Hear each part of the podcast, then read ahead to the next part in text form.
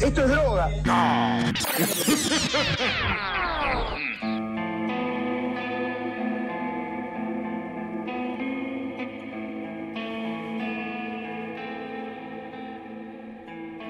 Muy buenas, buenas a todos ser oyentes, sea este real o ficticio. Bienvenidos a una nueva edición de Mambo Criminal que, contra todo pronóstico, llega al año de vida, cosa que no habría sido posible sin la constante compañía de Santi Barril y Lady Cum Cum. ¿Cómo andan, muchachos?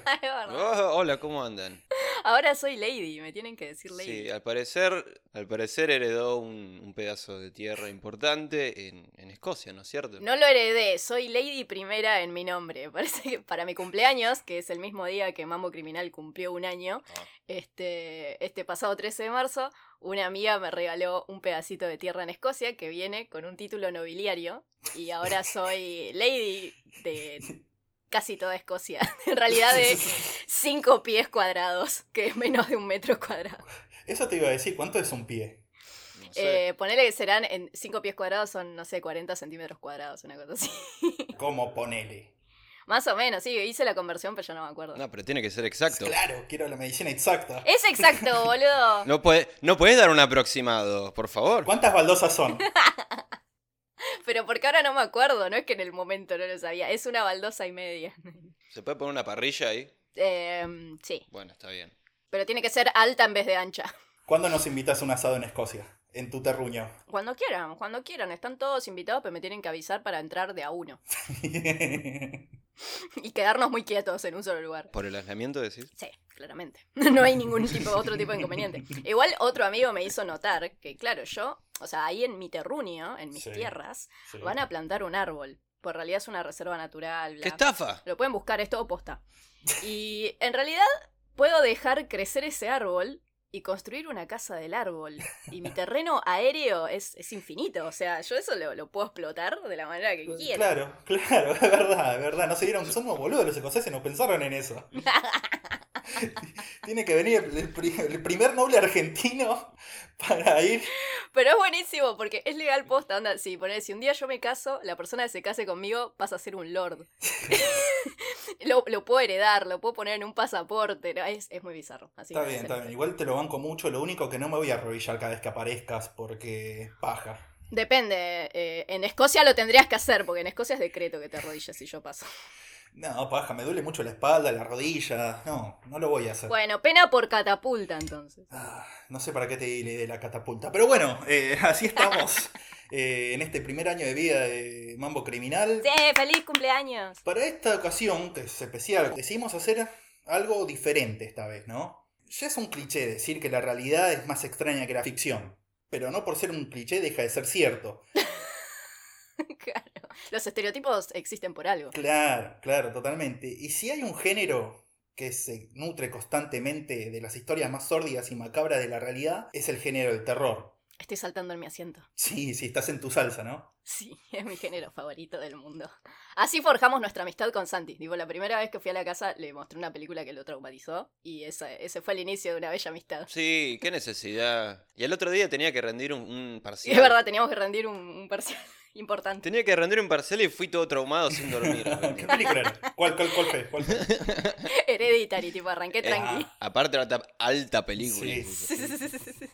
Alta película de la cual no vamos a hablar hoy, pero vamos a hablar de un montón de otras películas de terror que fueron inspiradas por asesinos y asesinatos y casos reales. Sí.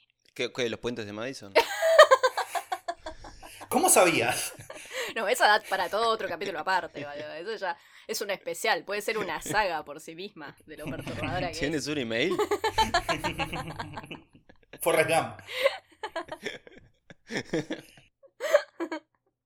Pero no, no, no, no, no. Van a ser otro tipo de películas, la mayoría icónicas, clásicas de cine de terror. Porque las otras no las vimos.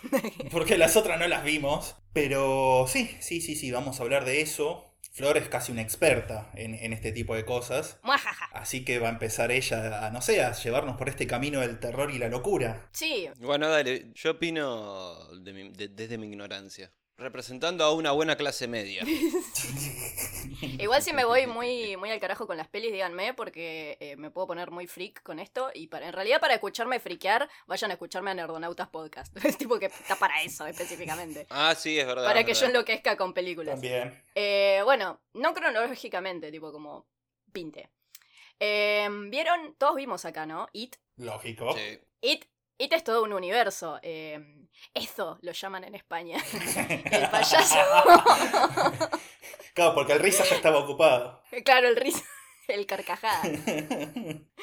Este, está basado en la novela esa súper larga de Stephen King, que tiene como, no sé, más de 1500 páginas. Sí, sí, sí. Y más o menos sabemos de qué va, ¿no? Como un grupito de eh, siete preadolescentes que se llaman los perdedores, que son perseguidos por un payaso que tiene la habilidad de tomar eh, la forma de sus peores miedos. En realidad no es un payaso, es un extraterrestre, pero eh, toma la forma de un payaso. Extraterrestre del orto. Sí, sí, sí.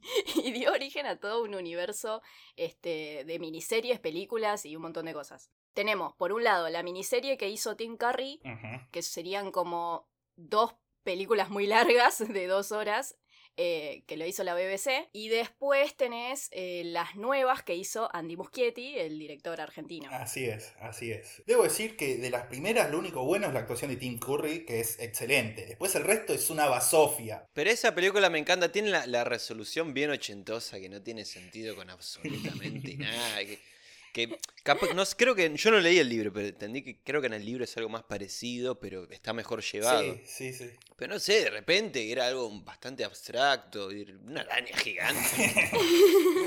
Igual en general todos los finales de los libros de Stephen King son bastante falopa. El tipo hace altas historias hasta el final, al final no sabe qué mierda hacer y dice, bueno, eh, fue, lo mató un meteorito. Un hechicero hizo un meteorito y eso lo mató.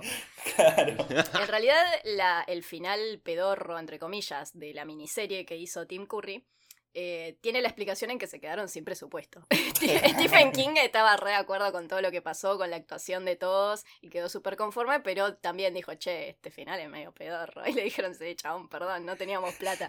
Hicimos lo que pudimos un poco. Es- es- somos nosotros siendo directores de cine, más o menos, ¿no? Claro, nosotros inventando el final de los casos. Gastamos todo en unos títulos lujosos al principio, ¿no? Tal cual. Te tiramos datos, cronología, foto y el final te lo inventamos. ¿no? Al final no sé, un puré de papa en el piso. ¿no? Maldito. Bueno, lo que pasó con este, la primera de It es que en realidad estaba pensado que la hiciera George A. Romero, que es el que hizo Ah, el- La Noche de los Muertos Vivos. Sí, sí, sí, sí. Pero después medio se bajó del proyecto porque dijo, oh, no tengo muchas ganas, estoy haciendo la remake de algo que tiene un re éxito. ¿Quién era ahora nosotros tratando de grabar este episodio que hace cinco días que lo queremos grabar? Hoy no tengo muchas ganas. me voy a po-". No, otra gente dice que lo bajaron a Romero en parte porque era como muy eh, gráfico el chabón, ¿no? Como muy horror. Ajá. Y eh, la productora tenía pensado algo más de aventuras que, que algo tan gráfico, digamos. Pero no entendió, la, no entendió la historia la productora, así quería hacer una cosa de aventura. Bueno, pero ¿por qué salió así la de Tim Curry? Porque el guionista, que era Cohen, no se leyó la novela de Stephen King. Digo, pequeño detalle. Así cualquiera. O sea, perdón, el director, eh, Sí. me corrijo, el director de la miniserie no se leyó la novela, sino que se basó solo en el guion de Cohen. Entonces es, es como un teléfono descompuesto lo que hicieron Claro, con eso. claro, claro. Después sí, con el tiempo pegó tanto, el director se leyó la novela y dijo, ah, pff, facepalm, podríamos haber hecho algo re piola con esto. Sacamos todo lo interesante de la historia, básicamente. Y bueno, y bueno, pasa que tiene como 900 páginas el libro. Eh, no, más de, más de 1500. Ah, Mi versión tiene 900, ¿qué onda? Tiene las letras más chicas. La letra más chica, claro. Capaz tenés una edición cristiana. Esa es la versión del guion. Claro, claro, sí, sí, sí, sí, sí. No, tengo una versión gallega, pero es un librazo, pero sí es muy largo. Es el guion gallego cristiano de bolsillo, básicamente lo que Y titiritero. ¿Qué bolsillos usan en España? ¿Qué bolsillos usan en España para llevar libros de 900 páginas? Los bolsillotes. Las bolsillotes. Claro, me cago de risa. Llega a ver gente con esos bolsillos. Igual sí concuerdo, concuerdo, en que la- las palmas se las lleva Tim Curry. Sí. Este, es mi amo y señor. Que dicen que Tim Curry cuando estaba filmando la miniserie, eh, para acostumbrarse a, a encarnar el personaje del payaso, lo que hacía era estar disfrazado tipo random, aunque no apareciera en las escenas, y, y se paraba al lado de los niños que andaban por el set y se quedaba ahí tipo callado y quieto. ¿Qué tipo jodido? No, ¿Cómo que tipo jodido? Yo lo haría, si tengo la posibilidad. ¿Querés asustar Y nenes? tengo la excusa de, no, pará, estoy en personaje. Perfecto. Sí. Bueno, si hay una fiesta de cumpleaños de niños, saben que no hay que invitarlo a barril porque los quiere asustar, quiere traumar niños. Y bueno, los niños nos caen mal, así que, qué sé yo, un poco estoy con él. Claro. Sí, sí, nos cae mal, pero no como para ir a, a traumarlos a propósito, ¿o sí? O sí. Eh, ¿O qué o cómo? ok, o cómo. Ay, qué linda es la psiquiatría. Este payaso traumó un montón de generaciones. ¿Quién no tiene un compañerito del colegio cuando éramos chicos que le tenía miedo a los payasos por it? Sí, sí. Yo sí, creo que la gente le tiene miedo a los payasos porque son perversos. Vos mira un payaso. ¿Quién le puede gustar ese, ese- esos personajes? O los payamédicos, que tipo, van con la idea, pero es como, andáseselo a los nenes, no vengas a joderme a mí. Claro, claro, Como que claro. eh, si no vas a venir con un cuchillo a hacer piola, no me interesa mucho que seas feliz. Encima el payamédico es peor, porque está sufriendo, porque si necesitas un médico es porque estás sufriendo de algo, y te cae un tipo vestido de payaso. Claro. Vos querés respuestas serias. Como Krusty. Vos querés respuestas serias y te parece un- una persona con, con- con una cosa en la nariz roja. O sea, yo banco la iniciativa, pero medio que nada, limitate a los nenes, no sé. Sí, andá a traumar solo a nenes. A la gente grande no. Y después, bueno, lo volví loco a Muni en estas semanas, pues me vi Qué raro. las dos nuevas de It, que las tenía que ver, las tenía muy pendientes para verlas. No, yo no las vi. Intenté verlas un montón de veces. No las veas, arre. Va, qué sé yo. Eh, De hecho, es la película de terror más taquillera de la historia son las remake de It, eh, las de Andy Muschietti. Son mucho más fieles al libro, así que a un fan del libro eso le va a gustar. Sí, y son, o sea, poder eh, verlas juntas de nuevo, me di cuenta que las odio, pero no las odio porque sean malas películas, como decía antes, con nula con nulo criterio, sino que las odio porque a mí no me gusta lo que hicieron con la historia. Eh, como que metieron cambios, el payaso le pusieron como unos ojos ahí medios viscos, eh, en un momento babea mucho, tiene como dientes de conejo, Squillax. todo para aniñarlo más. Te cambian los terrores de la infancia, como que es. La historia es más fiel al libro, pero eh, no me gusta que el elemento principal lo cambiaran tanto. Es como, no me da miedo, me da risa, ¿entendés? Y es rarísimo. ¿Qué era? Un caballo con cabeza de payaso y cuerpo de Y cuerpo de caballo. Es la mejor queja contra cualquier cosa que se pueda hacer. En un momento babea mucho. claro, ¿Cómo te fue en tu cita ayer? Y estuvo bueno, pero en un momento se puso a babear mucho. babeaba mucho. Y no sabía si me miraba a mí o a quién estaba mirando. Claro. Me pasa que es como que tiene cara muy de demente desde el principio. Eh, un payaso se supone Claro. que tiene que ser adorable para atraer a los nenes, como hacía Tim Curry, que al principio era re adorable y después se transformaba en toda esta cosa horrorosa. Y este es como que es un, un enfermo mental desde el principio. Yo no me acerco a ese payaso ni de joda, ¿entendés? Entonces me... Ah, bueno, nada, perdón. Eh, me saco mucho con estas cosas. Bueno. Bueno, pero podemos decir que objetivamente no fue una película tan mala, pero vos la odiaste. Claro, yo la odio, pero no, es, es, la verdad es una muy buena película. Este, me hubiese gustado por ahí ver más la versión que hubiese hecho Fukunaga, que era el que el director que se había postulado al principio y que para el personaje de It, el, digamos, el Tim Curry nuevo, hubiese sido eh, un chabón que, bueno, se llama Will Poulter, no sé si lo ubican, No. pero actúa en El Renacido, tiene como una cara muy característica, parecía de hecho a la de Tim Curry.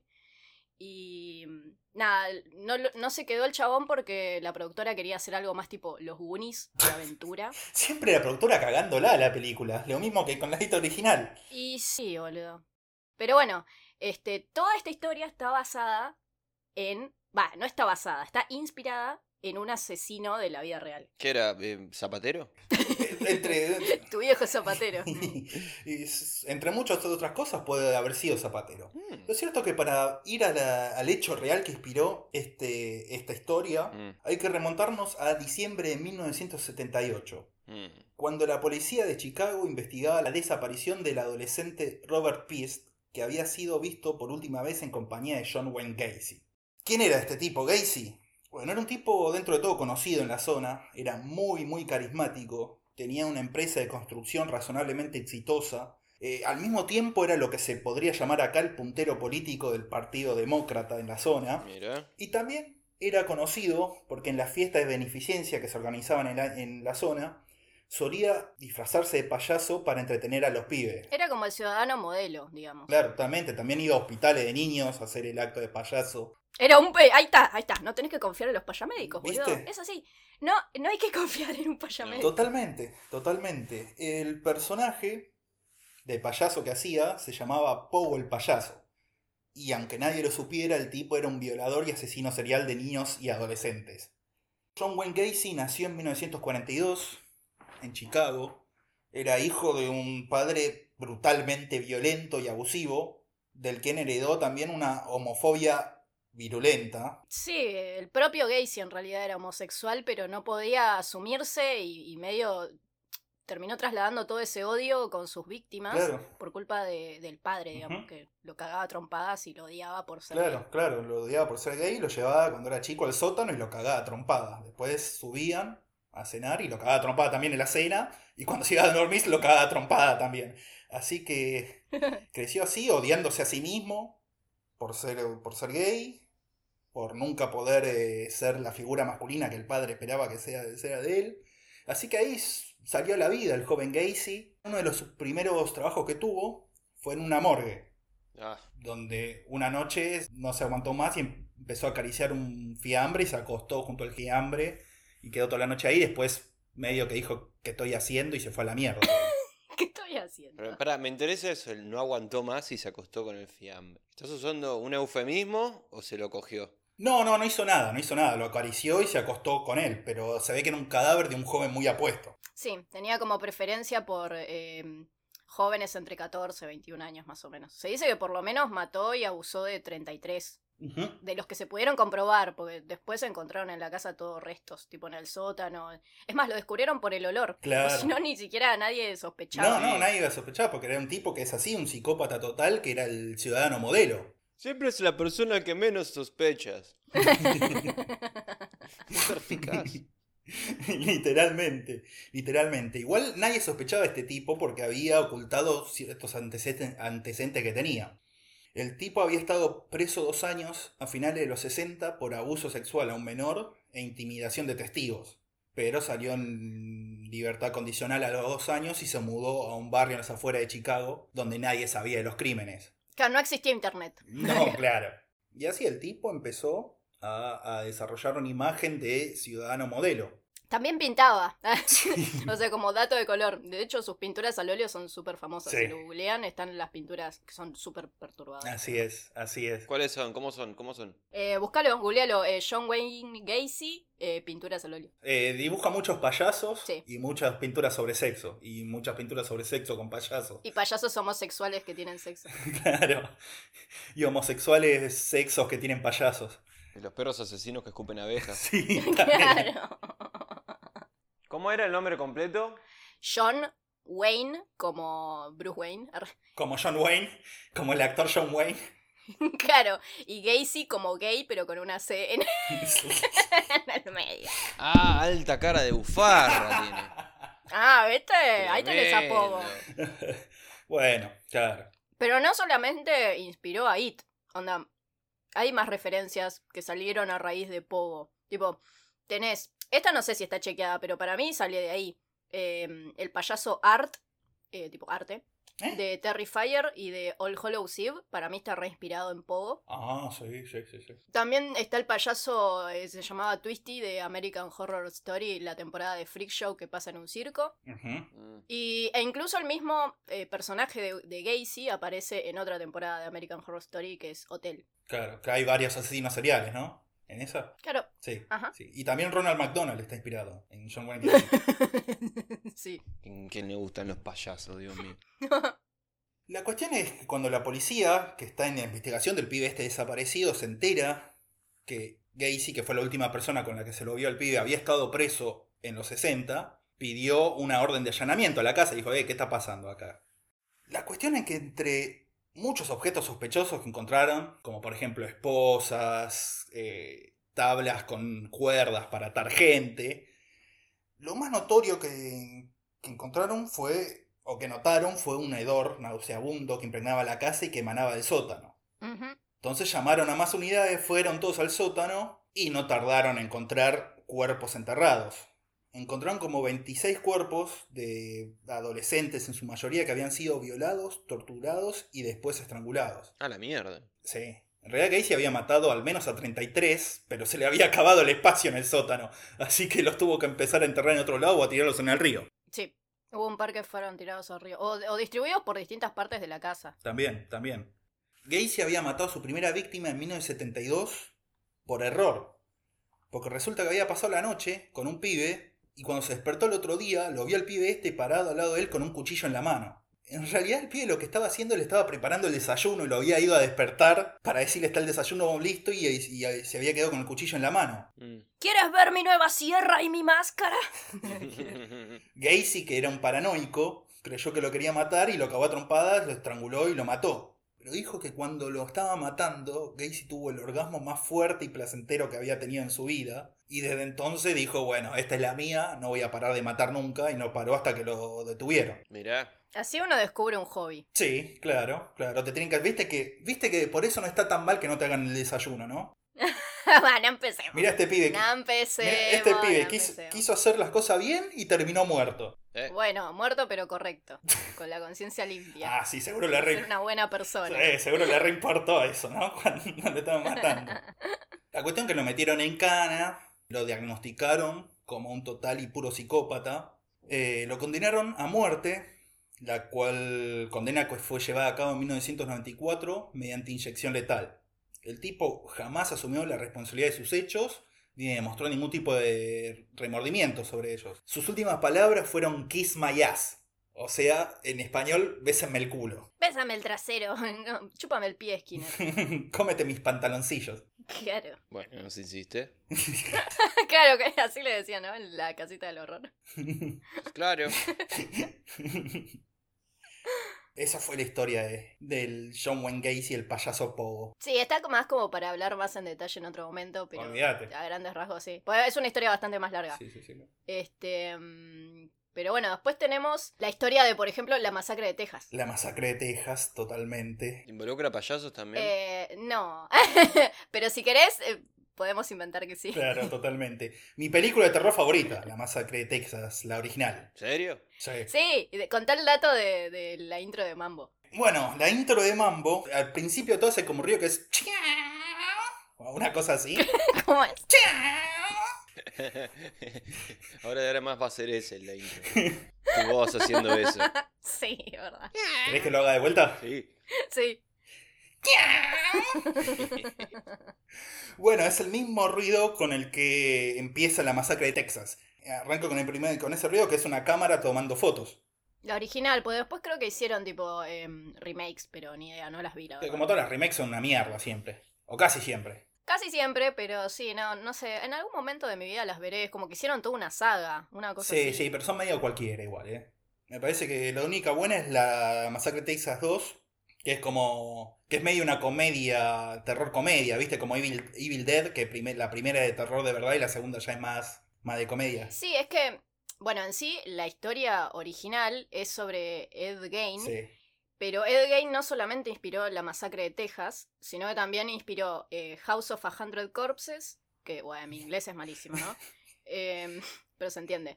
Em, un par de varias películas se llamaban Ed Gein, tipo Ed Gein tal cosa, Ed Gein tal otra, que esas no las pude encontrar para verlas, pero me gustaría.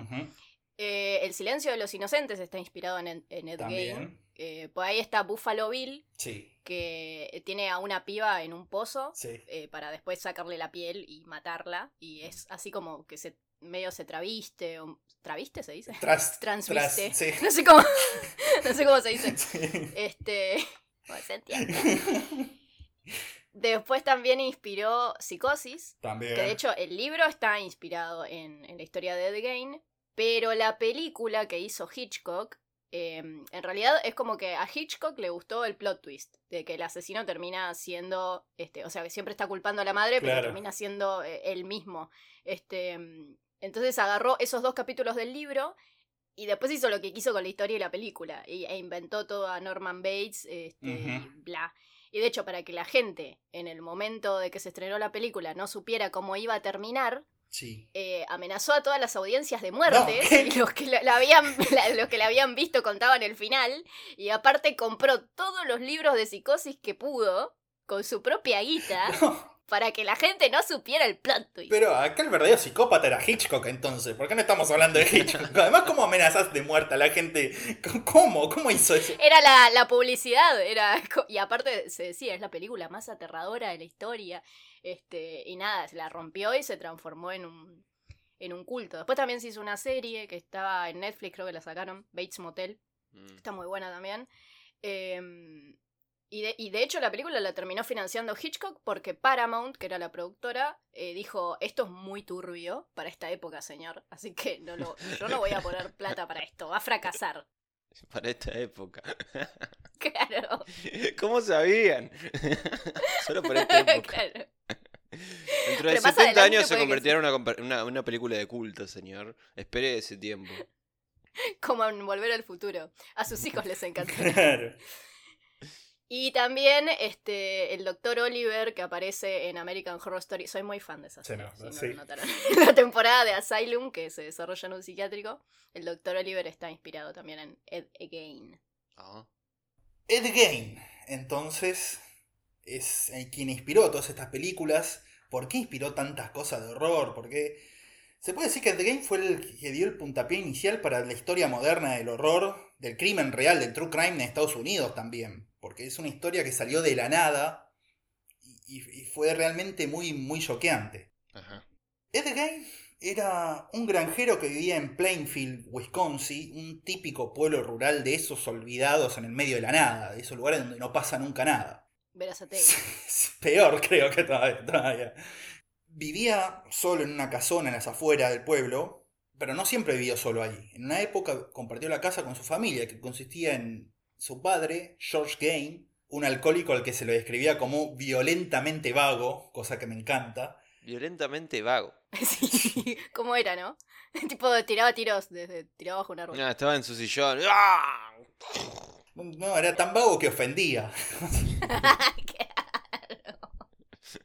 Tranquilamente podría haber sido el papá de, de Gacy también. Sí, no, claro, pasa que no, este no, no era vi- violento en el sentido de que pegaba a nadie, nada más estaba ahí, no, no hacía un carajo, se la pasaba chupando, nada, un tipo que era un cero, un tipo que era un cero total. También tenía un hermano mayor, Ed, Henry, y la que era indudablemente la jefe de la casa, la madre, Augusta Wilhelmine Gain. Ajá. Augusta era una mina de una personalidad muy, muy fuerte, muy avasalladora, pero lo único más fuerte que su personalidad era su fanatismo religioso, el cual era de una rama especialmente puritana del cristianismo. Ajá. Siempre todo arranca así, ¿viste? Con padres como muy conservadores y religiosos que le cagan el cerebro a los hijos y de Sí. repente tenés un psicópata asesino Sí. serial. Sí, sí, sí, sí. Como que medio... mm, eh, para mí es, es comparable a la mamá de Carrie, ¿viste? La, la que Mm, aparece en Carrie. sí, bueno, sí, sí, era, sí. era esa. Sí, básicamente era la mamá de Carrie, literalmente. Ajá. Bueno, no literalmente, pero eh, sí, sí, sí, sí, eso- ese fanatismo religioso que tenía hizo que tanto Ed como el hermano crecieran aislados de las demás personas, a tal punto que los castigaba a los pibes y se hacían amigos en la escuela. O sea, los, cha- lo- lo- los pibes volvían de la escuela diciendo, sí, es un amigo, una- un amigo, y la madre decía, no, no puede ser, pum, lo cagaba a trompada, los encerraba. Decía, son todos una manga de pecadores, una manga de adoradores del diablo. Les leía la Biblia durante horas, todas las noches. Qué pesada. Sí, sí, sí, sí. Inculcándoles una visión absolutamente represiva sobre el sexo y particularmente negativa sobre las mujeres, Sí. a las que acusaba de ser promiscuas e instrumento del demonio. Todas las mujeres excepto ella, obvio. Ella no, ella era la única que era una santa. No, ella había, decía, había tenido hijos exclusivamente para procrear porque es el mandato natural de Dios, pero que el resto de las mujeres eran todas prostitutas creadas por el diablo para atentar a los hombres. Claro, claro, claro. Augusta era como los pibes boludos de Twitter hoy que escriben, ah, son todas putas, ¿viste? ¿No? Pero en versión germana, estadounidense cristiana. Todos cacas, cacas. Claro, sí, sí, sí. Si yo hubiese tenido Twitter hoy, Augusta, hubiese sido insoportable. Caricias significativas. Claro, eh, mirá. Caricia ¿Eh? significativa de Wisconsin. Sí. Ella hubiese inventado el modo Cristo, en, en contraposición al modo diablo. Claro, claro, totalmente, totalmente. Ah, quiero que en este momento alguien esté creando el Twitter de Augusta Game. Capaz ya existe. Ya debe existir. Santi ya lo tenía de ¿Por qué no lo antes. estoy siguiendo? Mierda, entonces. Sí, ¿por qué no? Pará, Santi, ¿Qué? ¿vos viste la masacre de Texas, la película? No. Oh, tenés que verla. ¿De qué año es? De. Oh, ¿sabes que no sé? 74. Sí, del 70 y algo, no sé específico. Sí, sí, sí. Ah, sí, bueno, está 74. bien. Sí, Yay. sí, sí, hay que verla, hay que verla. ¿Cuándo la vemos? Cuando no estés más covideado.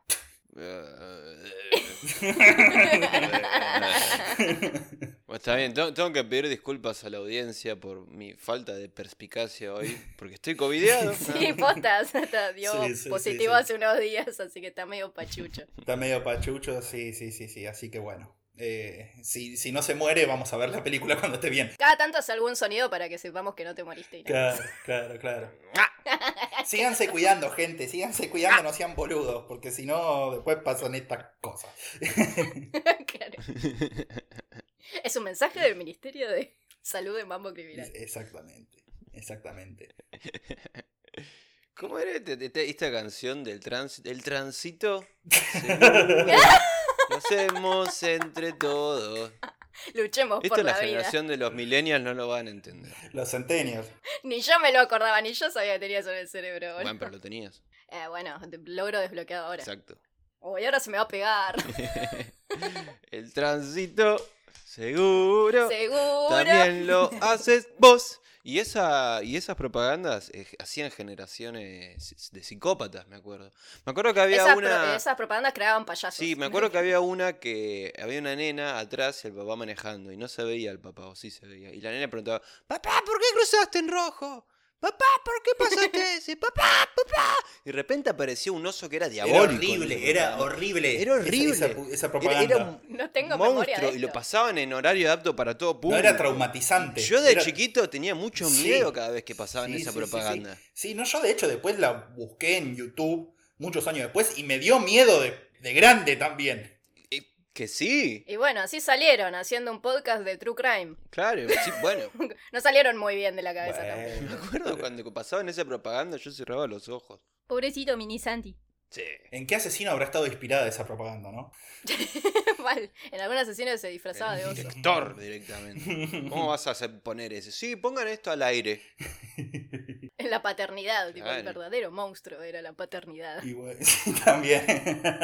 Bueno, fuimos a la mierda igual. Estábamos hablando de que, de que Eddie Game vivía con la madre re traumatizado. ¿Se acuerdan cuando teníamos un podcast sobre asesinos? Ah, sí, ¿se acuerdan cuando seguíamos la línea de, de la idea original? Moni, ¿por qué siempre te vas de tema?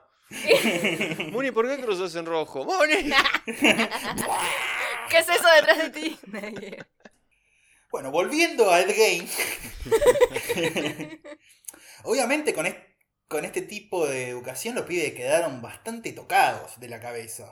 Pero al que afectó más profundamente fue a Ed, que además de no tener la mente más brillante del condado, ya para empezar, tenía un, un amor y un apego desmedido por la madre. Lo que los psicólogos llaman un Edipo de la concha de su madre. Tal cual. Pasa que también el hermano se había ido de ahí porque ya no bancaba más tipo la psicosis de la madre y, y de hecho criticaba mucho la relación simbiótica re enfermiza que tenían con la madre. Pero Claro, bueno, se sí, sí. las manos y se fue. Se fue, no se fue muy lejos, pero se fue de la casa. Siguió viviendo ahí en Plainfield, pero sí, sí, sí, sí, sí, era el que tenía el espíritu más rebelde. La cuestión es que en la década de los 40 comienzan a morirse los, los, los Game, la familia Game. Sí. Primero, en el año 1940 muere el padre de cirrosis, como todos los padres borrachos de esa Al época, mamut le dio cirrosis. básicamente. Mirá. Cuatro años después muere Henry, el hermano, en un incendio bajo circunstancias dudosas. Se especula que podría haber sido Ed el que mató a Henry por esto, por, por, por hablar mal de la madre. Sí, pasa que también el mismo Ed denunció el incendio y todo eso, entonces no- nadie sospechó del chabón. No, no. momento. Pero parece que después en la autopsia le encontraron golpes en la cabeza a Henry, entonces medio dudoso todo. Pero bueno, quedó así, medio dudoso. No se puede decir que fue Ed, pero se especula. Tampoco sí. importaba tanto, tipo, eran gente de un pueblito random, ¿entendés? No es que. ¿No decir que la gente que vive en los pueblos la vida importa menos? Pero eh, nadie se preocupa tanto en un pueblo, boludo. Es como, bueno, ¿qué pasó? ¿Se murió de ser granjero? Y bueno, cosas que pasan. Claro. Vuelve a tu granja, granjero. Las personas que sepan qué es eso tienen un lugar en el cielo. Ay, no sé qué es, que me voy a ir al infierno. Este- ya te ibas a ir al infierno. Ahora Claro. contame qué era. Ah, Dale. Bueno, ¿me contás después? ¿Sí? Y siguiendo con la historia de Ed Gein, sí, perdón. y en 1945 muere Augusta de una CB, dejando a Ed desconsolado, solo y sin ningún tipo de preparación para la vida normal en sociedad. Eh, Ed para en este momento tenía 40 años, era un tipo grande que nunca se había podido despegar de la madre y que no iba a aprender ahora a vivir en sociedad. No, cuando mucho hacía changas para la gente del pueblo. Tipo, vivía de eso. Hacía changas y también a veces trabajaba de niñero, porque al parecer era bueno con los niños. Mm. Pero bueno, así estaba el tipo, eh, aumentó igual su aislamiento con el resto de la sociedad. ¿Qué tenía COVID? Sí, seguro. Eh, también dicen que se obsesionó con el nazismo en esta época, como todos los locos y asesinos. ¿Qué tenía COVID? Seguramente. Te tenemos bien vigilados vos.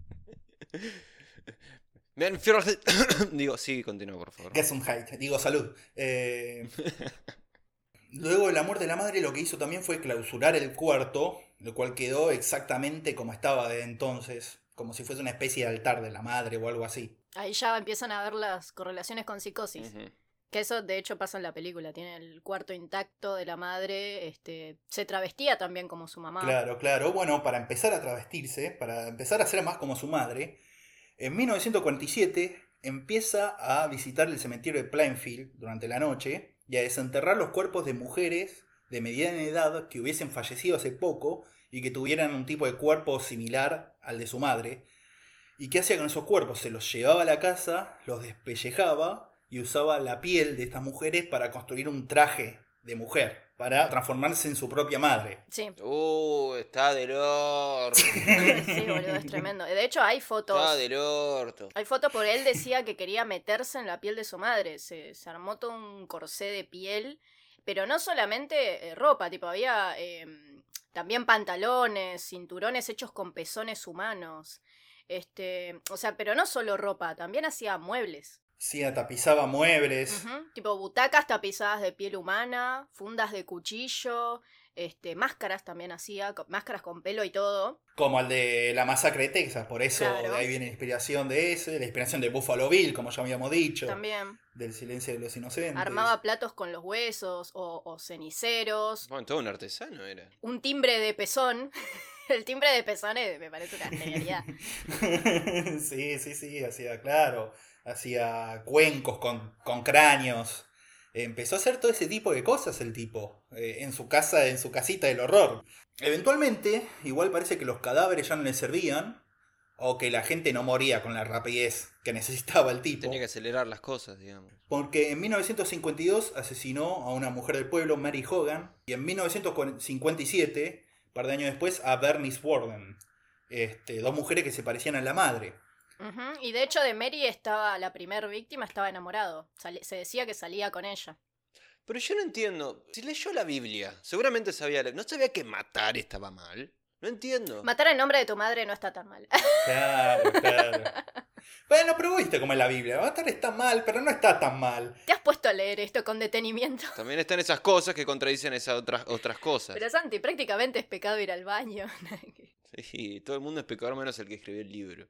Acordate Ezequiel 22, 11. Eh, piénselo. Claro. Sí, piénselo. Totalmente. Bueno, con estas dos minas hizo lo mismo que hacía con los cadáveres. Los troceó, los, los despellejó como si fueran animales de granja y empezó a hacer cosas con la piel. Eh, la cuestión que por este último asesinato, Bernice Warden, es que la policía empieza a investigar y la investigación lo lleva a la, lleva a la casa del tipo. Y cuando entran encuentran el horror absoluto de todas estas cosas. Los, los, los- los sillones tapizados con piel, los cuencos hechos de cráneo, el cinturón de pezones, el cadáver de Bernice colgado y desangrándose. Para, para, qui- quiero. ¿Cómo haces un cinturón de pezones? Digo, ¿cómo lo.? No, no sé, debe haber un tutorial en YouTube seguro. No, es, es como el cinturón de tachas. O sea, agarrás cuero de verdad Ah. y, le, va- y le vas pegando. pues, cuero. No, piel, boludo, piel eh, con algún tipo de tratamiento. Bueno, claro. Media transformada por ahí en un tipo de cuero y alineó los pezones hasta que armó un cinturón. Ah, ah. Claro, claro. Él era el primer punk eh, de Gaines. Hizo un, Mirá. un cinturón de tachas con eso.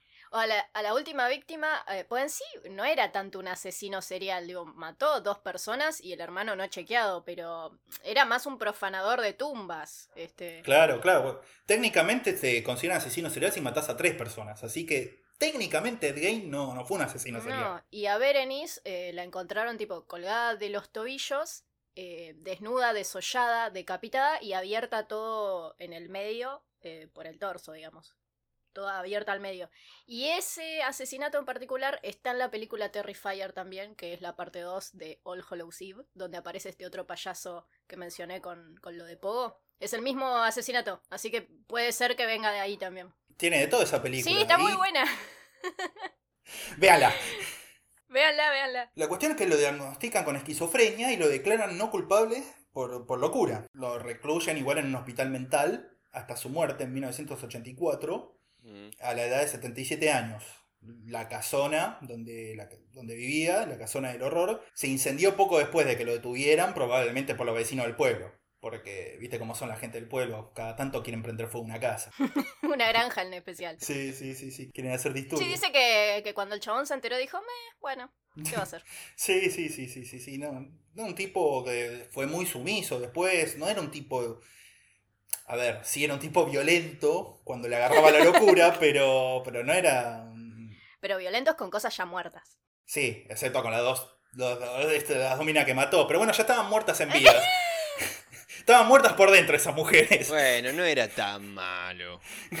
claro, claro, claro, claro. Sí, no, ese es, el, es, es a los que más le creo cuando dicen que estaba enfermo así, que no era, digamos. Sí, es que lo declararon esquizofrénico y mentalmente Claro, incompetente. Claro, Murió claro. en una clínica psiquiátrica, pero murió de tipo de cáncer de pulmón, ponele. Sí, sí, sí, sí, sí, sí.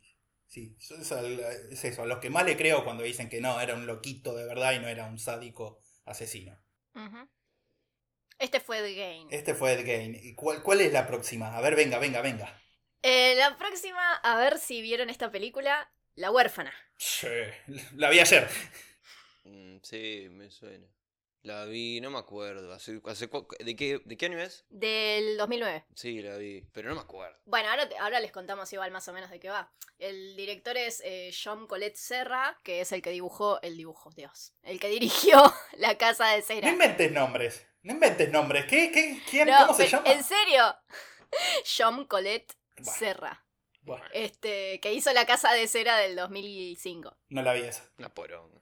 Eh, es una slasher. Está para ver- pasar el rato, qué sé yo, la dan en Telefe a cada rato. este, Por eso, una poronga. No, ey, zapa, yo la banco un toque. Em, la historia se trata, la de la película, ¿eh? Porque lo que tiene de particular este caso es que la historia real es 10.000 veces más aterradora y cruenta. Sí. Cuando, después de que vi la película, que me quedé muy impactada, fui a buscar la historia real y entré en un loop de la huérfana y me quedé ahí viviendo una semana eh, con la historia real.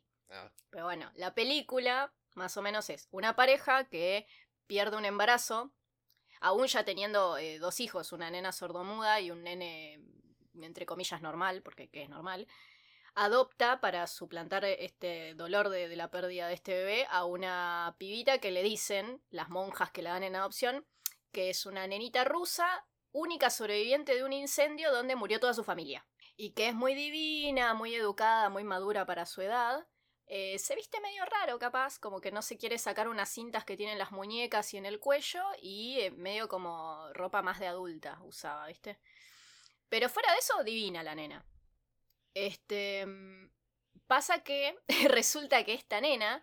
Era un enano. eh, sí, Básicamente. sí, boludo. En realidad era una mujer de 33 años ¡Ah! que padecía de una enfermedad hormonal muy rara, que no sé cómo se llama la enfermedad, no me acuerdo, que le daba la apariencia de una niña. Y lo que la mina hacía era que la adopten familias eh, y después los terminaba asesinando. Los vivía hasta donde podía y después los asesinaba. La, la fueron descubriendo intermitentemente. Eso es lo que pasa en la película. Muy astuta. Cabe aclarar igual que si no vieron la película, medio se les spoileamos toda, ¿no? Pero. Ah, bueno, tendremos que meter un spoiler alert. Bueno, pero igual, no, pará. Es del 2009. Sí, ¿no? Como que ya no me vengan a joder, ¿no? Ya pasaron más de 10 años. tipo, si es una película de esa- que salió en el, en el cine hace dos meses, te banco, que bueno, Claro, ahí te la spoileé. claro. Pero salió hace 10 años. Tuvieron tiempo de verla. Es cierto. Igual, igual véanla. Este, mm, lo que pasa en la peli es que la monja medio empieza a descubrir que no- la historia de la nena no tiene mucha congruencia, eh, así que la nena la termina matando. Básicamente. Después lo que intenta hacer es matar a la madre adoptiva, a los hermanitos y seducir al padre. Claro, claro, claro.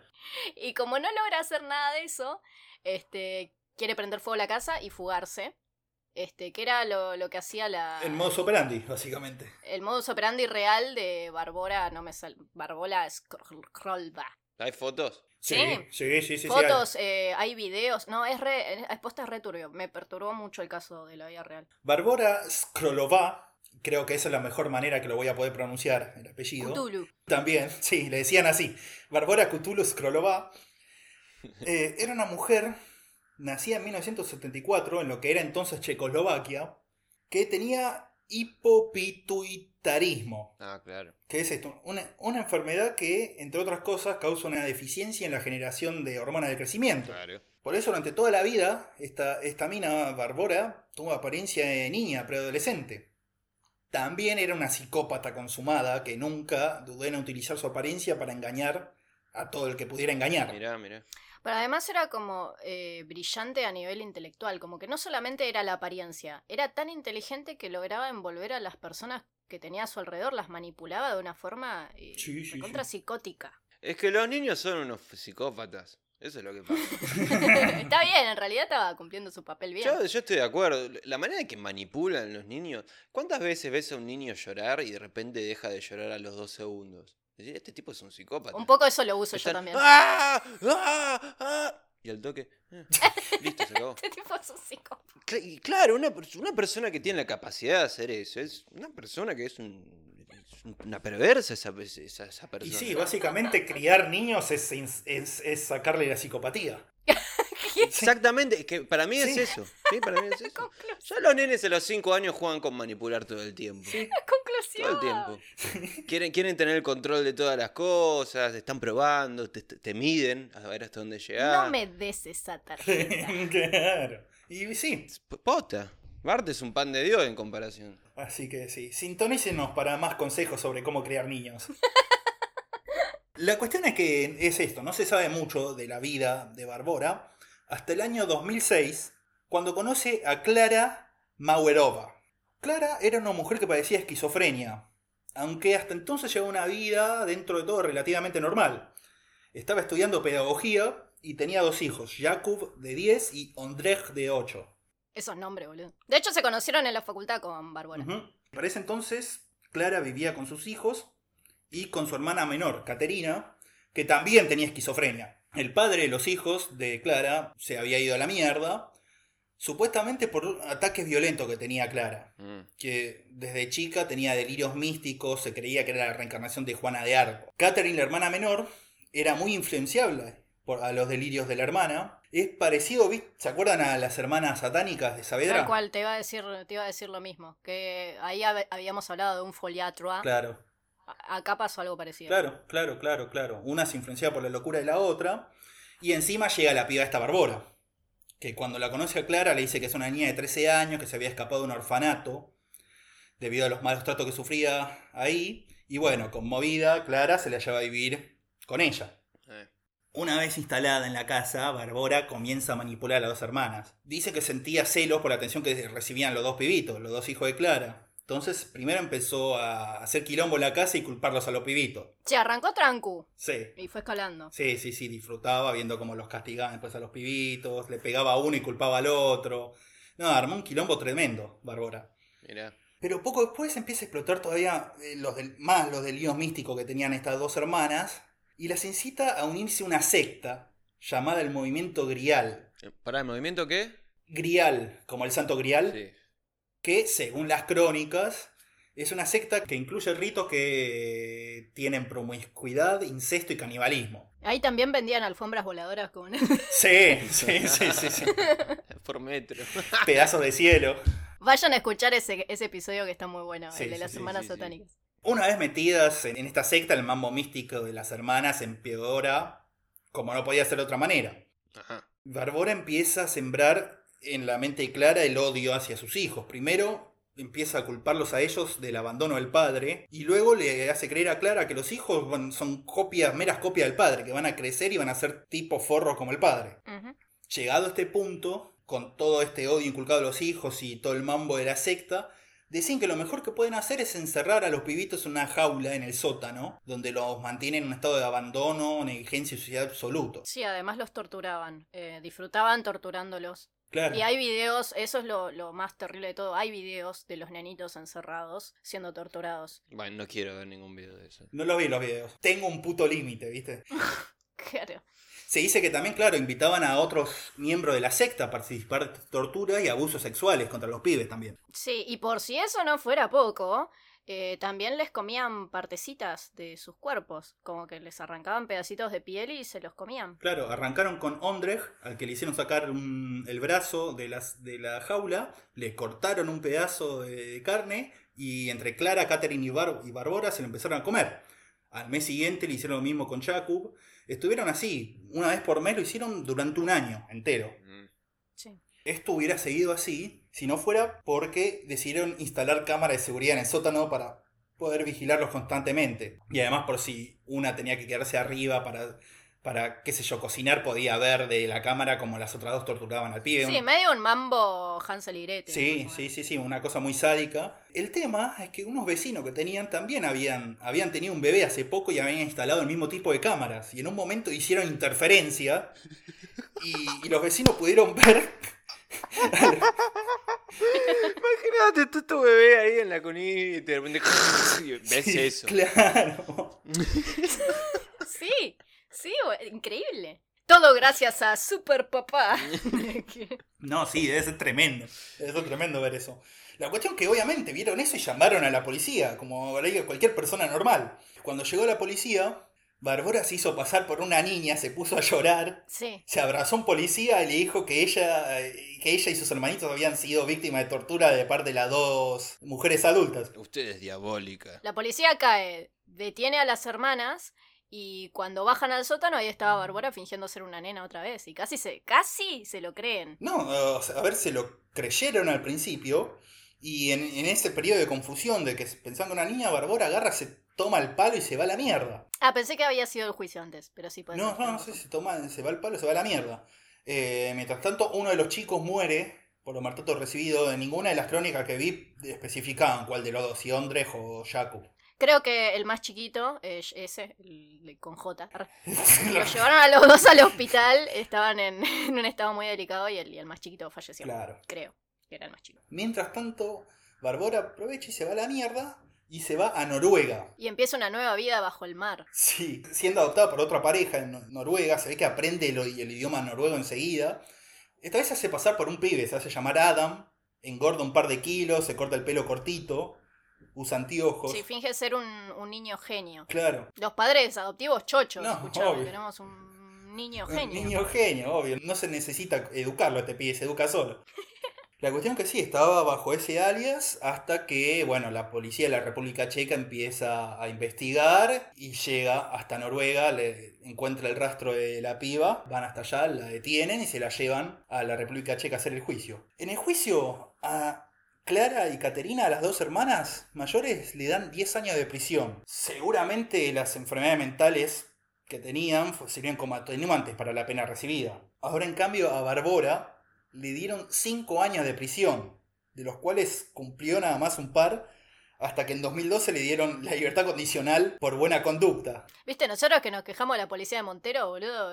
Totalmente, totalmente. Desde entonces, de 2012, Barbora está en libertad y no se sabe dónde está, qué estará haciendo. Sí, la- eh, sigue suelta la Sí. mina. O sea, eso es lo, lo loco aparte. Por si, por si no era lo suficientemente loco el Claro, caso. claro, claro. Así que a partir de ahora, si ve una nena de 13 años, tengan miedo. Mucho miedo. Sí, aparte aprende idioma rápido. Claro, claro, claro. Puede ser tu hermanita. Ah, de la que recién me entero que tengo. claro, sí. Sí, sí, Así que cuidado con las niñas de 13 años. Lo- Los seres más peligrosos en este mundo.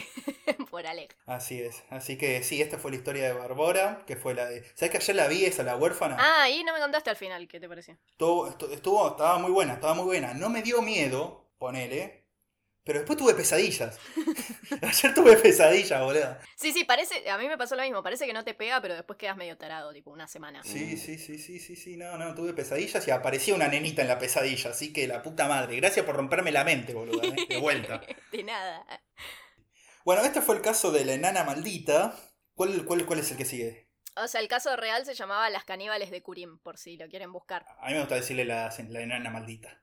También, bueno, si te gusta así, te- está perfecto. Este, después podemos seguir con eh, Terror en Amityville. Ujú.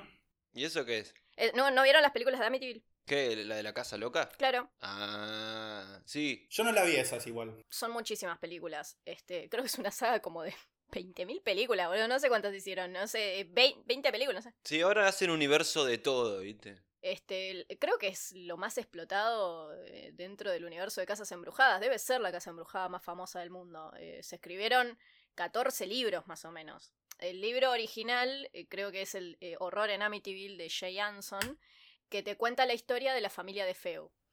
Este, y después, bueno, se hicieron distintas películas. Una la hizo Ryan Gosling, el de Diario de una Pasión, y el de La La Land. Ajá, claro. Yo me vi casi todas. La, creo que la última que sacaron está en Netflix y no la vi todavía. Dicen que es una cagada, medio no me interesa. Pero es bastante fiel a la historia eh, que se dice que es real. Así que vayan a ver las películas. Está la del. La saga fue recontra intermitente. Entre 1979 y el 2018 la explotaron a más no poder. No, olvídate, olvídate. Sí, sí, sí, sí, sí, da mucho para ser explotada. Váyanse. Sí, sí, Sí, sí, sí, sí. sí, real. Bueno, ahora después vamos a contar que eh, cuando una, un cura llega a la casa para... Bueno, no importa, después lo contamos, pero sí escucha un fuera de aquí, el cura que va, cae a la casa, escucha un váyanse. Váyanse. Sí. Genial esa de los Simpsons, como le dice, como sufriendo la casa, ¿viste? Oye viejo, esta es nuestra casa. Gran, gran episodio. O redes organizados para contar la historia, pero como siempre, igual. No sé qué otra cosa esperaba. Claro. la, la historia real es de la familia de Feo. Exactamente, exactamente. Váyanse.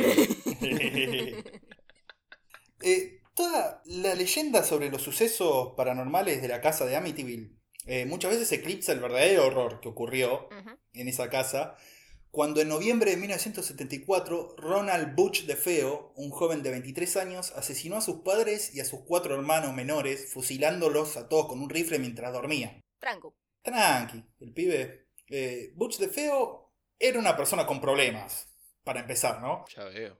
De adolescente, eh, los padres lo llevaron a un psiquiatra, el cual luego di- les dijo, este pibe un día los va a matar a todos. Y no le creyeron. Lo va a cagar a castañazo a todos. Sí, sí, sí, sí. Me hace acordar un poco también a Michael, Michael Myers, el de, el de Halloween. De Halloween. Sí, sí, sí. En, un- en una ocasión había llegado a amenazar de muerte a sus propios amigos con armas. A los 17 años lo expulsaron de la escuela por conducta violenta. Para esta época también había empezado a consumir LSD y heroína en grandes cantidades. Y yo digo, hay que tener un tipo de personalidad muy especial para que la pepa y la heroína te ponga violento, ¿no? Claro. Igual, solamente necesitaba un mínimo de, empuje, de un empujoncito mínimo para caer por el barranco de la locura, tipo, tampoco es que... Lo cierto es que el padre de la familia no ayudaba mucho para temperar la conducta de Butch. Mm. Eh, Ronald padre era violento y era abusivo con toda la familia, pero en especial con Butch. Debido a esto, Butch ya había intentado matar al padre una vez, pero el arma no disparó. Una, una noche se estaban peleando el padre y la madre, el padre no sé si le estaba cagando trompadas o qué, y Butch sacó un arma, lo apuntó y le disparó, pero no se disparó el, el chumbo. Ajá. Después, un par de meses antes de los asesinatos, Butch se robó 20 lucas verde del negocio de auto que tenía el padre. Y cuando el padre fue y le dijo, pibe, vos te robaste todo, Butch lo amenazó de muerte. Dijo, no me rompas la pelota. Y luego se transformó en Alfred Hitchcock. Claro, claro, claro. Dijo, no me rompé la pelota, yo no robé nada. Y si me volvés a decir eso, te cago a tiro, le dijo el pendejo. Dicho sea de paso, varias advertencias ya le había dado el pibe, que los iba a matar a todos, ¿no? ¡Los voy a matar! ¡Los voy a Sí. matar a todos! Y así fue que el 13 de noviembre de 1974, a las 3 de, de la madrugada, la hora del demonio. Tres y cuarto. No, no. Tres y cuarto Arrancó- en punto. No, arrancó a las 3 y terminó a las 3 y cuarto. Bueno, Que es la hora del demonio, según la superstición, ¿no? Las 3 de la madrugada. Sí, a la hora que uno siempre se levanta en medio de la noche. con un demonio arriba jugándote a la generala en el No, techo. no, no, no, eso no pasa. ¿Nunca te pasó, boludo? ¿Nunca tuviste parálisis del sueño? Sí, No, basta. sí, sí, sí, tuve.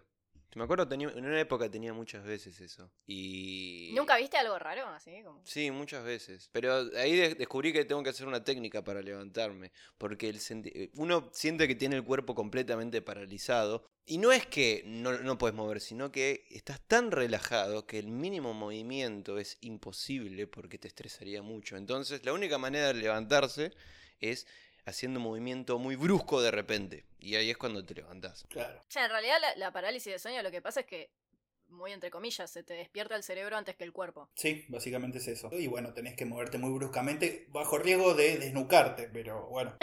Sí, bueno, pero es un riesgo que querés correr. Sí, mejor eso que, que ver, el, que ver al, al- al mismo mandinga sentado arriba tuyo. Claro, jugando al truco. Claro, no, no querés ver eso. Siempre juegos de azar, ¿no?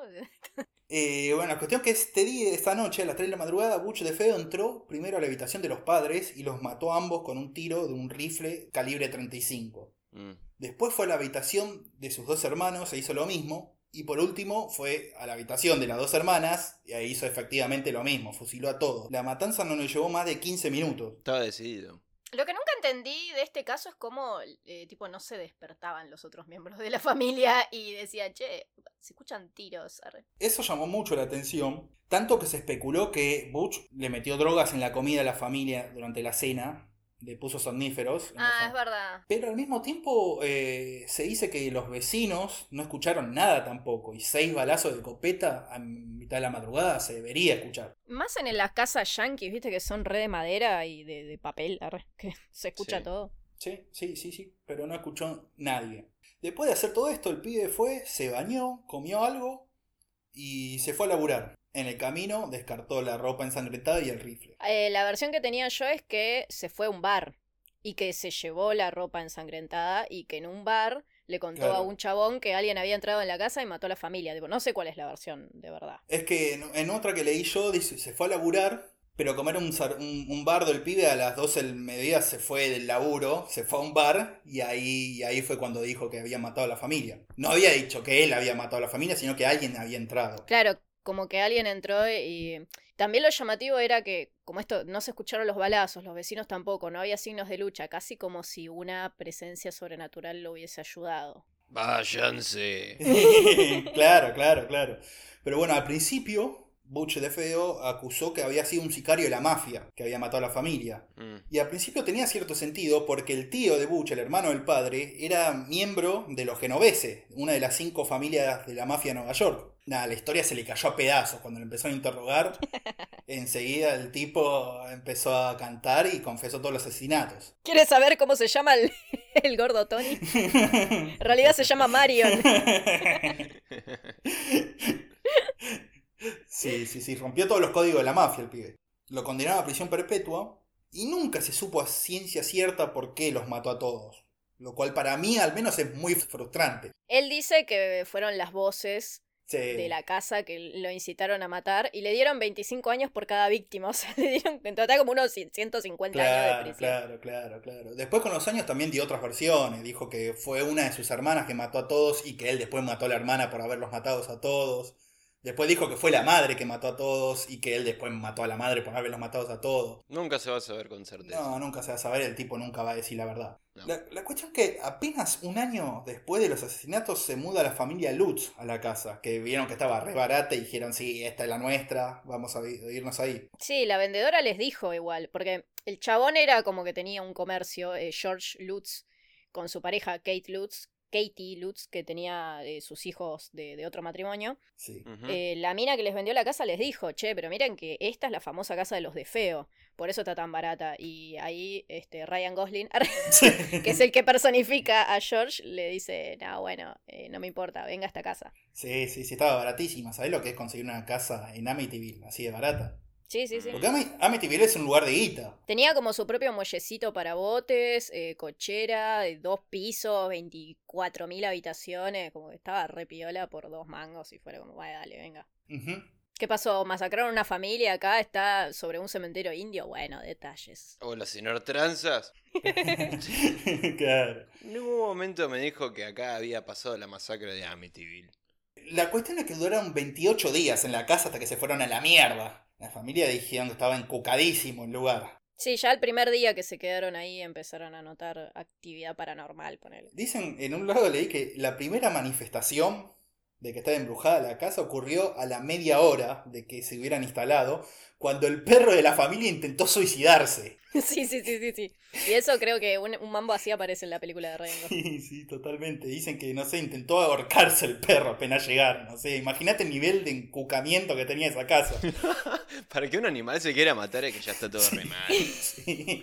Claro, de repente el perro se va corriendo al lago y para ahogarse. Claro, sí, sí. El perro empezó a vestirse de negro, a escuchar Nirvana. y- Escuchar Marilyn Manson. Empezó a maullar, ¿viste?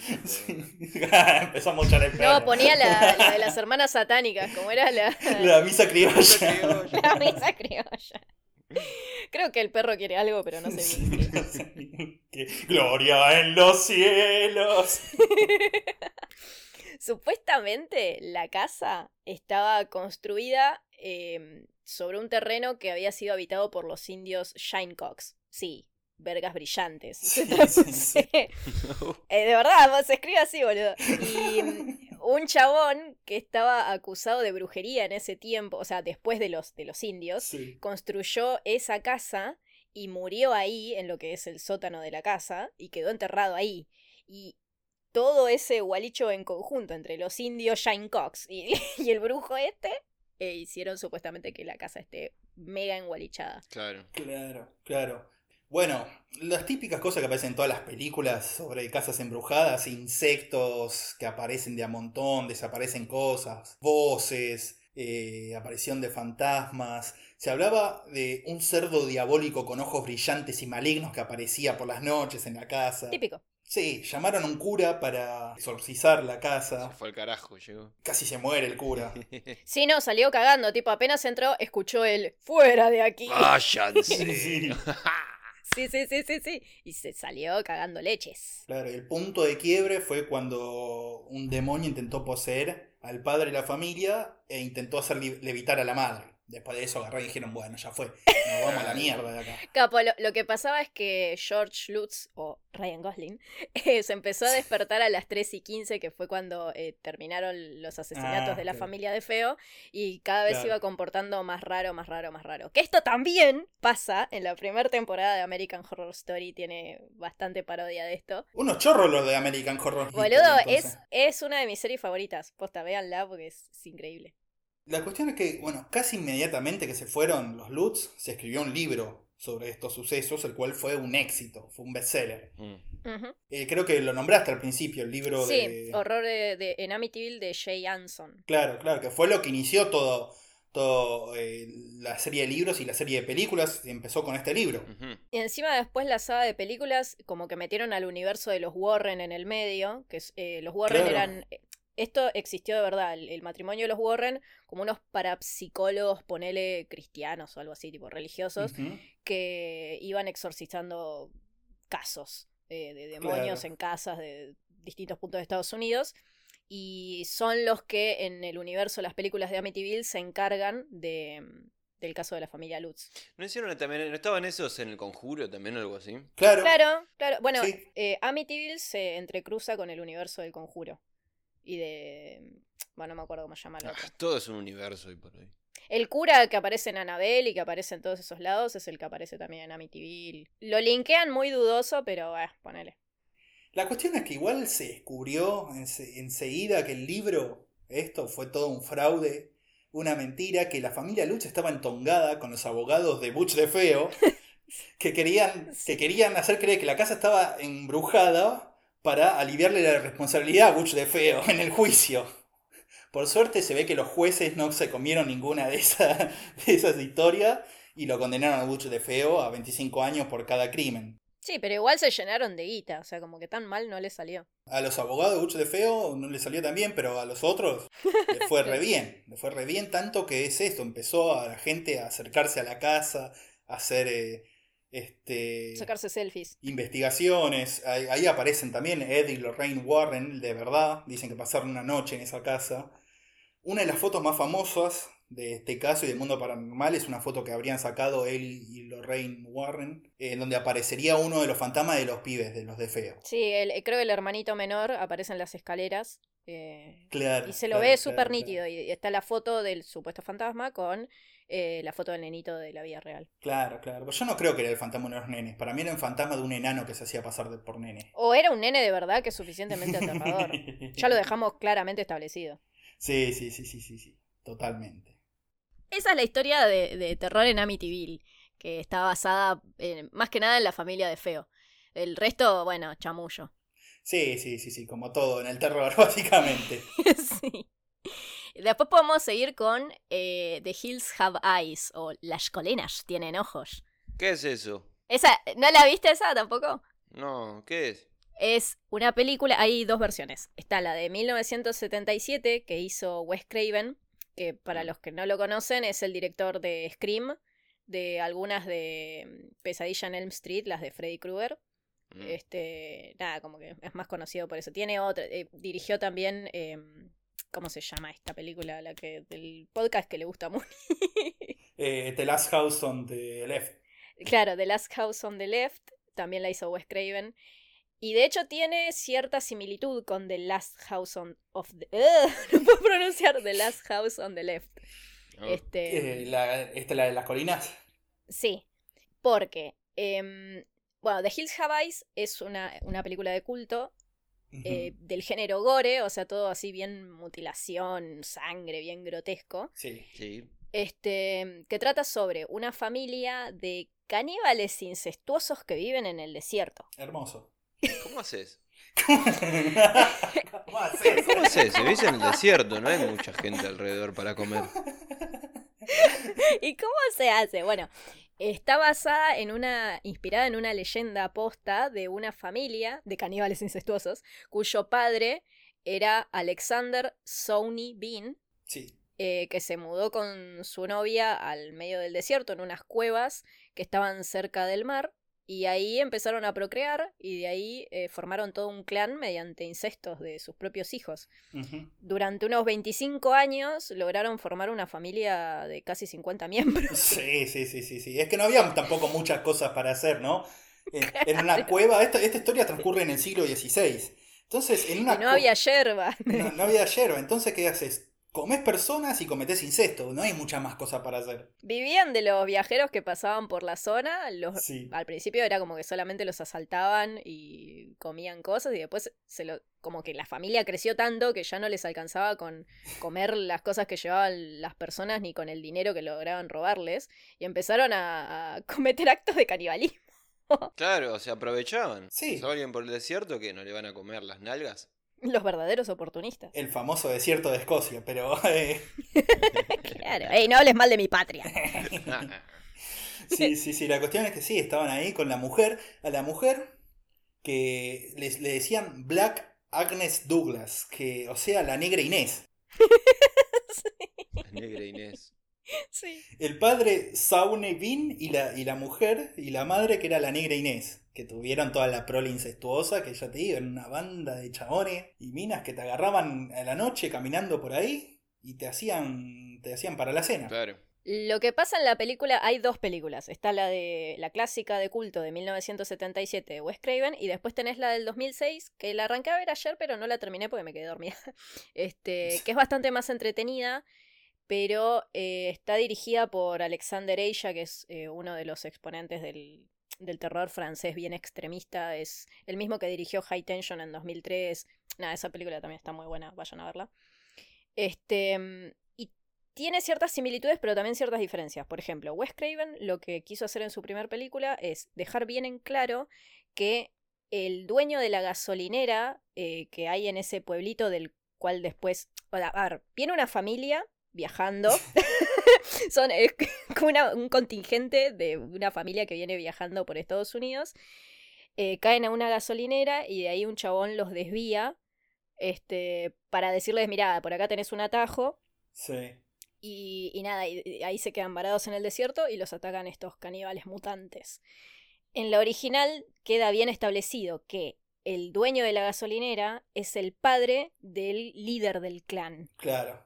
Que lo abandona porque su hijo era súper extraño y súper mutante y súper violento y bla, y lo abandonó en el desierto como, como cualquier persona haría. Como se hace, sí, sí, sí. en cambio, en la remake eh, te explican como que los mutantes eh, vienen de un experimento militar nuclear que malió sal.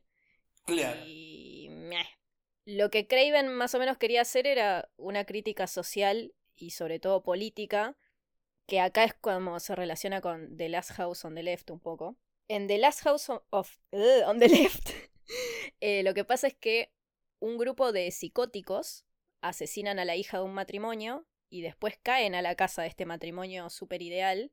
Y ahí se arma un toletole bárbaro. Lógico. Y quedan expuestas las, las violencias más eh, viscerales e inherentes a la raza humana. Excelente. Y se, desmadra todo mal.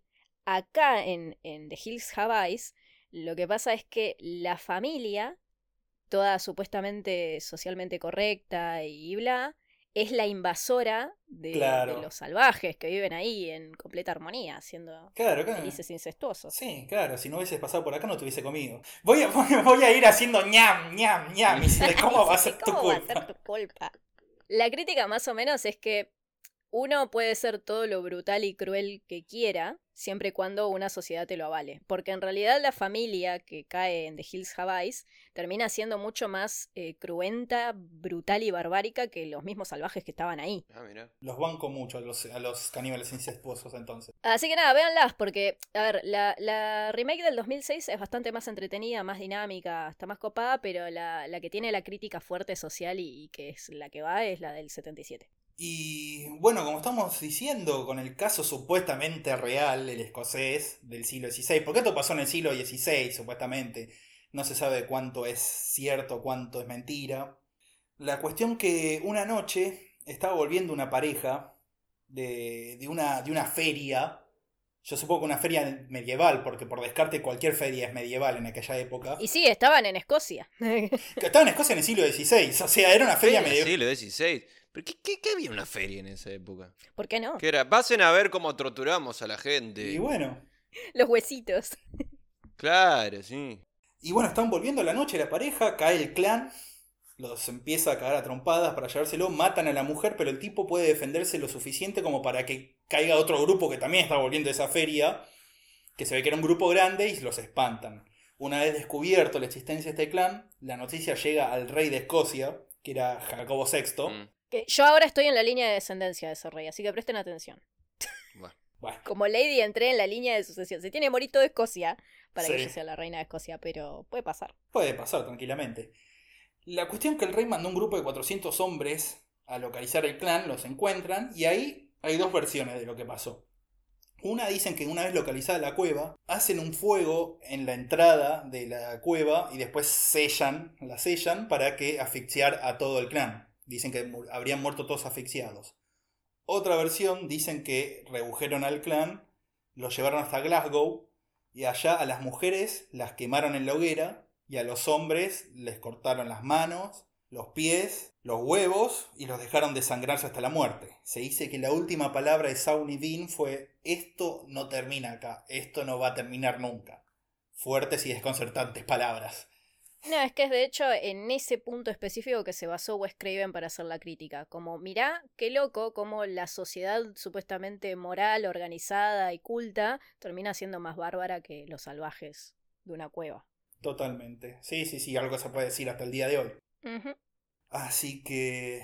Bueno, ¿y eso creo que fue la última película que tenemos para revisar o quedaba alguna más? Queda una chiquita, si quieren le, la cuento. No hay mucho para contar de este caso. ¿Cuál? Pero. Jeepers Creepers. Sí, la vi. Esa sí, la vi. Sí, Sheepers, Creepers. Creepers. Where'd you get those creepers? Sí, sí, sí. Jeepers Creepers es la historia de un demonio que aparece en las películas, ¿eh? que aparece cada 23 primaveras y escoge a sus víctimas porque huele algo que les gusta en ellas. En primera huele el miedo y en segunda ponele dice, "Mm, qué rico olor tus pulmones, los voy a comer. En, pri- en principio no tenía COVID porque puede doler. claro, era- Claro, es lo que pensé. Sí. este, puede oler ciertos órganos que por ahí le gustan de sus víctimas y los consume. Entonces, ese órgano pasa a formar parte de su cuerpo. Ajá. Y mm, creo que está despierto eh, por 23 días, una cosa así, eh, cada 23 primaveras, y es inmortal en ese periodo de tiempo. No lo bajas con nada, Jeepers Creeper. Este, si te come los, si te come los ojos, los usa él para ver, si te come los pulmones, los usa para respirar, etc. Bueno, y la historia de Jeepers Creeper, que también es una trilogía, eh, que se filmó entre el 2021, 2021 no, perdón, 2001 y 2017. eh, la última creo que está en, en Netflix para ver. Es una trilogía re bizarra, pero está basada en un, va, inspirada en un caso de la vida real, donde un, un matrimonio eh, se estaba divorciando, la mujer este, estaba harta de que el marido le rompa las pelotas y sea un violento de mierda, y le pidió el divorcio. Y él eh, la quiso asesinar porque a mí no me va a dejar nadie. y no solamente la quiso asesinar, sino que efectivamente la asesinó y terminó tirando el cadáver atrás de una escuela rural abandonada. Sí. En el medio de esa ruta justo pasaba eh, con, un, con un auto una pareja de hermanos que tienen el mismo nombre en las películas y mm, ve al chabón este tirando un cadáver, tipo como re random y sospechoso, ¿entendés? Qué sospechoso, está tirando un cadáver. Claro, presencian el crimen y el chabón, el, el asesino, se da cuenta que, que nada, que hubo testigos de lo que hizo, entonces Sí. los empieza a correr por la carretera, que es lo que hace el demonio Jeepers Creeper. Empieza a perseguir a los hermanos durante toda la carretera esa. Este. Así que nada, el, el asesino de verdad se llamaba Dennis Depew, se escribe D-E-P-U-E, Ok. No, estoy más confundido que antes. que el dato curioso es que Dennis como que nunca tuvo remordimiento sobre lo que hizo hasta 1991, cuando el programa Misterios sin resolver eh, transmitió una recreación de su crimen en la tele, el chabón lo vio, eh, tuvo flashback de la guerra, le agarró culpa y se terminó suicidando. Mm, Mirá. No, te voy a decir que no tenía ni puta idea de este caso. No, yo tampoco. No, es un caso cortito, ¿viste? Como no, no hay mucho más para contar, pero bueno, todo Jeepers Creeper salió de ahí. ¿Viste alguna película de terror original? Eh, cre- quiero creer que sí.